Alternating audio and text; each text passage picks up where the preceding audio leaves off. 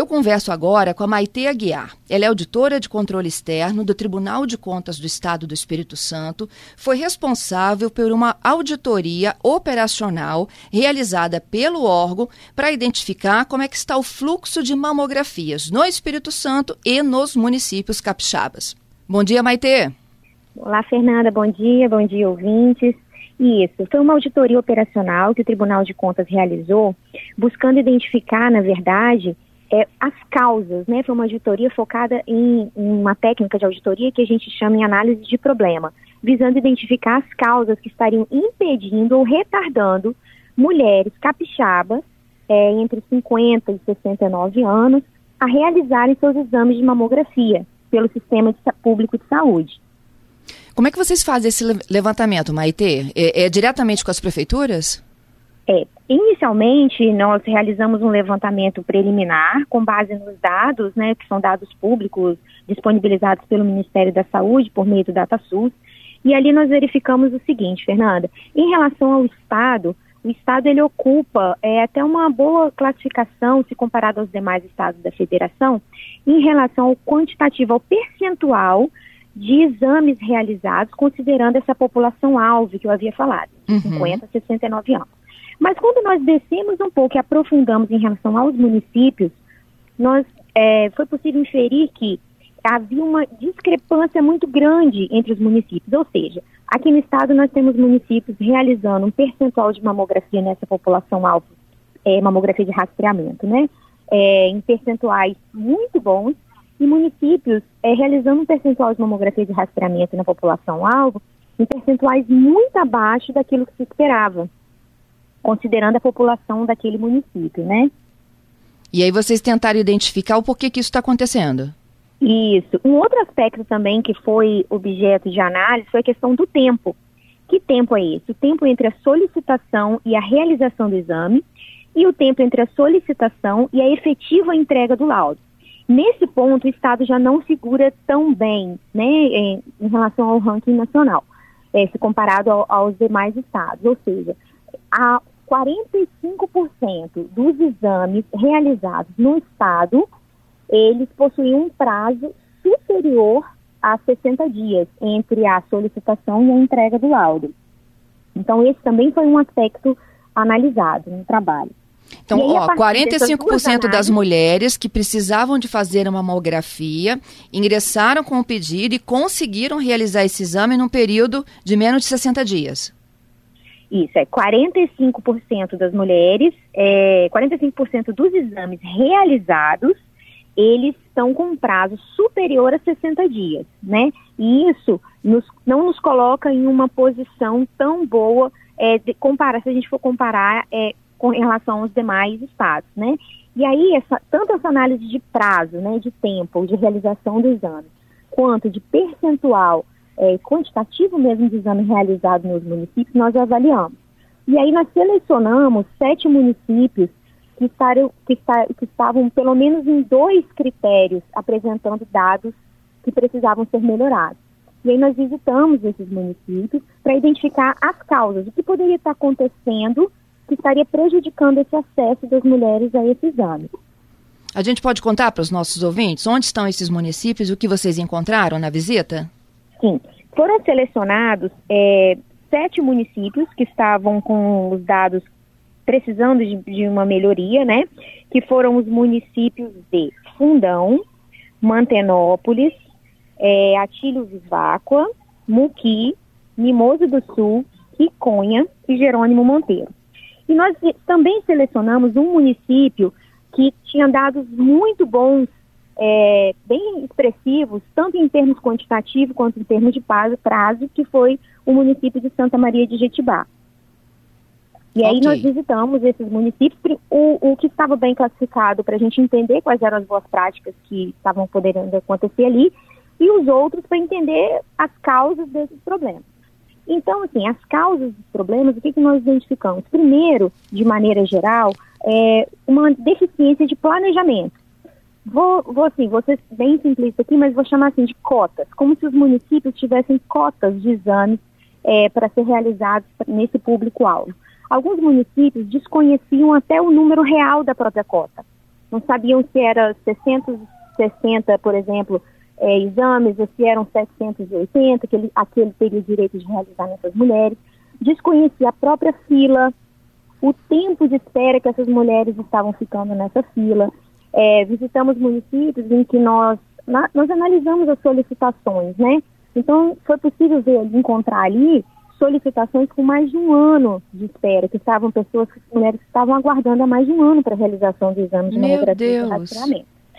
Uma outra questão também, que foi a ausência da carta de serviço da usuária, que foi inclusive uma proposta da auditoria. O que, que é essa carta de serviço? Essa mulher, Fernanda, vamos lembrar que nós estamos falando de senhoras de mais de 50 anos, de 60, 64 anos, muitas delas residentes na zona rural do interior, e assim, ela não sabe muito bem a quem procurar. Se ela procura a agente de saúde, se ela procura a unidade, ela vai à secretaria de saúde e ela fica perdida nessa, na, na, na, na rede, né? É, muitas vezes vindo, vindo, querendo saber quando e onde ela vai realizar esse exame. E então, cada deslocamento desse é uma viagem, né, Maite? Exatamente. E o que acontece? A proposta nossa é o seguinte, que ela já saia da unidade básica de saúde sabendo dos seus direitos, sabendo, olha, dona Maria, a senhora vai realizar o seu exame, a prefeitura tem até 60 dias, por exemplo, ou 30 dias, para marcar o exame da senhora, a senhora vai fazer em tal lugar, caso não ocorra esse agendamento nesse prazo, a senhora vai procurar essa, esse local na Secretaria de Saúde ou, ou esse servidor, isso se chama carta de serviço da usuária, que eu acho assim, eu acho não, é, da, da, auditoria, nós constatamos o que, que isso pode facilitar não só o planejamento do município, que vai ter que parar para desenhar esse fluxo interno, como a transparência, a forma de comunicação com essa mulher. Excelente. Maite, em todos os municípios capixabas há mamógrafos? Ou essas cotas, né, que a gente estava tentando explicar aqui para o nosso ouvinte? É, é um número X de exames que o morador de tal cidade pode fazer e pode procurar uma unidade mais próxima, que não necessariamente seu município? Isso, não, não, não há mamógrafos, equipamentos de mamógrafos em todos os municípios do estado, não há. O mamógrafo, o equipamento em si, ele, ele não pertence ao SUS, né? Em sua grande maioria, aqui a gente está falando de prestadores privados. Então, há um contrato é, entre o município ou o estado e esse, e esse exame é feito por um prestador de serviço. Isso também foi algo que nós encontramos. Muitas vezes nós vamos estar falando aqui de municípios muito pequenos, então as mulheres têm que se deslocar até um município maior, um município mais central ali na região, para realizar um exame em determinado prestador. O que acontece é que muitas vezes um prestador é responsável por realizar esses exames em quatro, cinco para quatro, cinco municípios diferentes. E aí, se esse prestador tem algum problema nesse equipamento, esse equipamento precisa ficar 30, 60 dias paralisado, o que acontece? A gente fica durante todo esse tempo, essas mulheres ficam desassistidas e a fila aumenta ainda mais, retardando ainda mais a realização do exame. Entendido.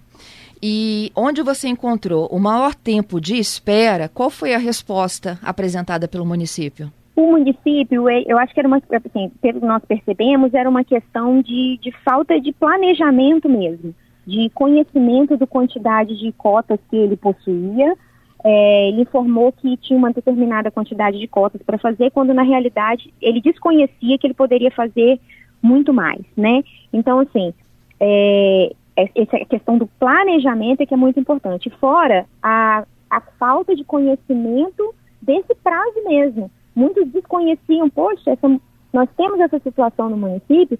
Alguns municípios, Fernanda, não sabiam nem que eles tinham esse problema.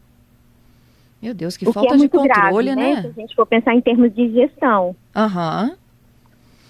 E é uma coisa que é tão massificada, a gente. E eu vou até te perguntar, né? Em outubro, eu imagino que deva ser um mês que tem o maior número de cotas disponível por causa das campanhas. Isso, não tem um número maior de cotas disponíveis, mas eu vou te falar um dado que é muito interessante aqui no Espírito Santo. Nós analisamos, é, a equipe analisou assim, durante todo o ano a distribuição mensal, né? E aí o que acontece? 32% dos exames eles são realizados em outubro e novembro. Ou seja, a campanha ela tem um potencial não só é, para chamar essas mulheres à unidade básica de saúde, como também para despertar nos gestores um, ações mais concretas para a realização desses exames. Alguns municípios fazem parcerias com empresas privadas e as empresas doam exames de mamografia, e aí eles conseguem dar agilidade, né, dar andamento a essa fila de espera. Então, assim, a gente percebe que há um avanço nos meses de outubro e novembro na realização dos exames.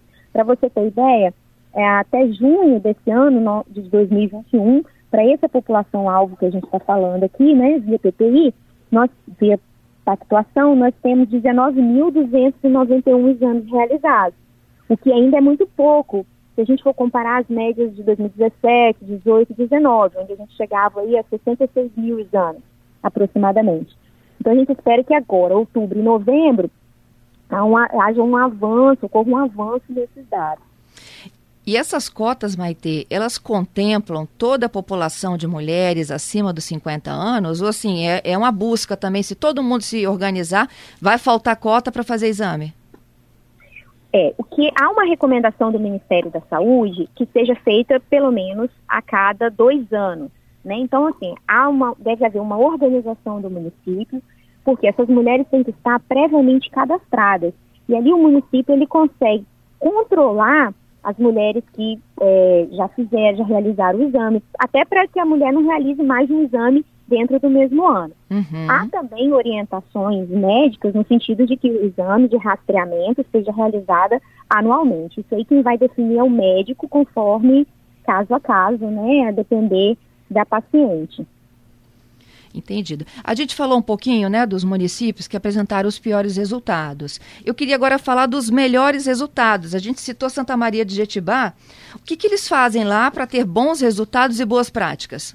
Eles têm uma cota de exame muito boa, é, assim, um percento, uma, uma cota é, de exames proporcionalmente à população é, bem razoável, e fora isso, os gestores lá, eles compram exames da rede privada quando a cota acaba. Uhum. Então, se eles têm, por exemplo, uma cota de mensal, vou dar um número aqui aleatório, tá? Vamos supor que eles têm uma cota anual de mil exames por mês e eles precisam de dois mil, para que a população seja tenha cobertura do exame, eles, o município adquire por, por, por ele a mesmo, diferença? né? É, essa, essa diferença e, of, e, oferta os exames. Então, por isso que a, a, fila lá ela tem, um, ela tem um andamento muito rápido. As mulheres conseguem agendar rapidamente o exame lá. Temos outros municípios também que então, ficaram bem classificados, né? Vitória também tem números bem expressivos. O município de Tarana, que apesar de ser um município pequeno, em 2017 apresentou um, um número extremamente positivo também, venda nova do imigrante. O segredo desses municípios, então, é planejamento e organização e adquirir cotas quando acaba, até para não represar, não é mesmo? Isso, porque aí não vai haver fila de espera, não vai ter demora no atendimento. E outro ponto importante, porque assim, são duas, duas fases, né? Primeiro, a abordagem dessa mulher. É, é o agente de saúde na porta da casa dessa senhora, lembrando, é, são campanhas, a gente tem que lembrar que em outubro a gente veste rosa, a gente lembra é, mais as pessoas a realização do exame, mas é preciso que haja uma política interna de comunicação no município para que esse trabalho seja feito durante todo o ano e intensificado em outubro. Né? Então, primeiro é trazer essa mulher para a unidade básica de saúde. Esse, esse trabalho, em alguns municípios, é muito bom. Então, a gente tem essa, essa adesão das mulheres. Outra, uma vez essas mulheres chegando à unidade básica de saúde, ter o exame disponível para que ela possa realizar e em um tempo adequado. Por Entendido. E ela é atraída pela campanha, Fernanda, vai à unidade básica de saúde mas chegando lá, ela tem que esperar um ano, um ano e meio para realizar o exame. A primeira coisa é o descrédito em relação à campanha que pode gerar, em relação ao sistema de saúde. E essa mulher deixa de retornar no ano seguinte, muitas vezes. Né? Pois é. A gente falou que tem muitos municípios com prazo superior a 60 dias. Quando você fala de um ano, a gente tem algum dos 78? Dos 78 municípios é, capixabas? Temos que... alguns municípios em que nós encontramos evidências durante a auditoria, né? É, quando analisamos as, as solicitações. O indicador em si, ele aponta apenas que é acima de 60 dias. Então, esse acima de 60 dias pode ser seis meses, pode ser um ano ou até mais, por uhum. exemplo. Mas a, a, a análise é, para saber a data correta, a gente só consegue fazer visitando cada município e analisando as solicitações. Porque em alguns municípios, essa solicitação ela ainda é feita manualmente. É aquele papel que o médico preenche na unidade básica, a mulher leva na Secretaria de Saúde ou leva num posto central, para só ali ser feito o agendamento no sistema. Entendido. E também é, atrapalha o fluxo, né? E hoje nós já temos tecnologia suficiente disponível, até de forma gratuita, para que sejam implantadas até nas pró próprias unidades, para que esse agendamento possa ser feito até na própria unidade. Exatamente. Maite, é, tem municípios que têm fila de espera. Vocês, inclusive, identificaram alguns, não é isso? Sim, sim. Tem municípios com fila de espera, sim. A gente pode citar, por exemplo, algum? É, no dia que nós tivemos, por exemplo, vou citar um que é o município de Fundão. No dia que nós estivemos no município de Fundão, ele, no dia 27 do, do 8, na verdade, né, ele informou que ele havia, na, naquele dia, uma fila de espera de 176 mulheres. É um número expressivo se você for considerar tá, o percentual de mulheres nessa faixa etária de 50 a 69 anos naquele município. Essas mulheres podem elas estarem esperando aí, então, há muito mais do que 60 dias, né? Com certeza, sim. Entendi. Qual o dever de casa para eles, Maite? É, é, finalizando a auditoria, foram é, feitas diversas propostas de, de encaminhamento, né? de recomendação para que esses municípios implementem é, ações é, relacionadas ao planejamento, implementem a carta de serviços do usuário, dentre outras, outras é, contratação de mais de um prestador, então, dentre outras recomendações que foram feitas. A partir de agora, vai ser submetido ao plenário, esse está com relator, o processo já está com relator, doutor Sérgio Abudib, vai ser é, submetido a plenário e os municípios serão notificados para é, cumprirem as recomendações que o plenário assim realizar. Após isso, será feito um monitoramento, que é isso, a equipe de auditoria retornará a esses municípios para verificar se esses problemas foram sanados e se esses exames estão sendo oferecidos para a população como de fato deveriam estar sendo. Excelente, Maite. Adorei conhecer os resultados deste estudo e a gente está junto, está acompanhando e defendendo aí uma aceleração. Eu já entrevistei vários especialistas, especialmente nesse Outubro Rosa, e muitos dos médicos dizem que dois meses faz muita diferença entre você conseguir detectar e tratar um câncer de mama e a diferença que isso faz quando você demora mais de 60 dias para identificar e tratar o mesmo. Com certeza, Fernanda. Eu gostaria, sim, de agradecer também, porque esse papel da imprensa, ele é fundamental nesse processo porque a gente jogar luz sobre esse assunto, porque o Outubro Rosa, ele é mais do que vestir rosa.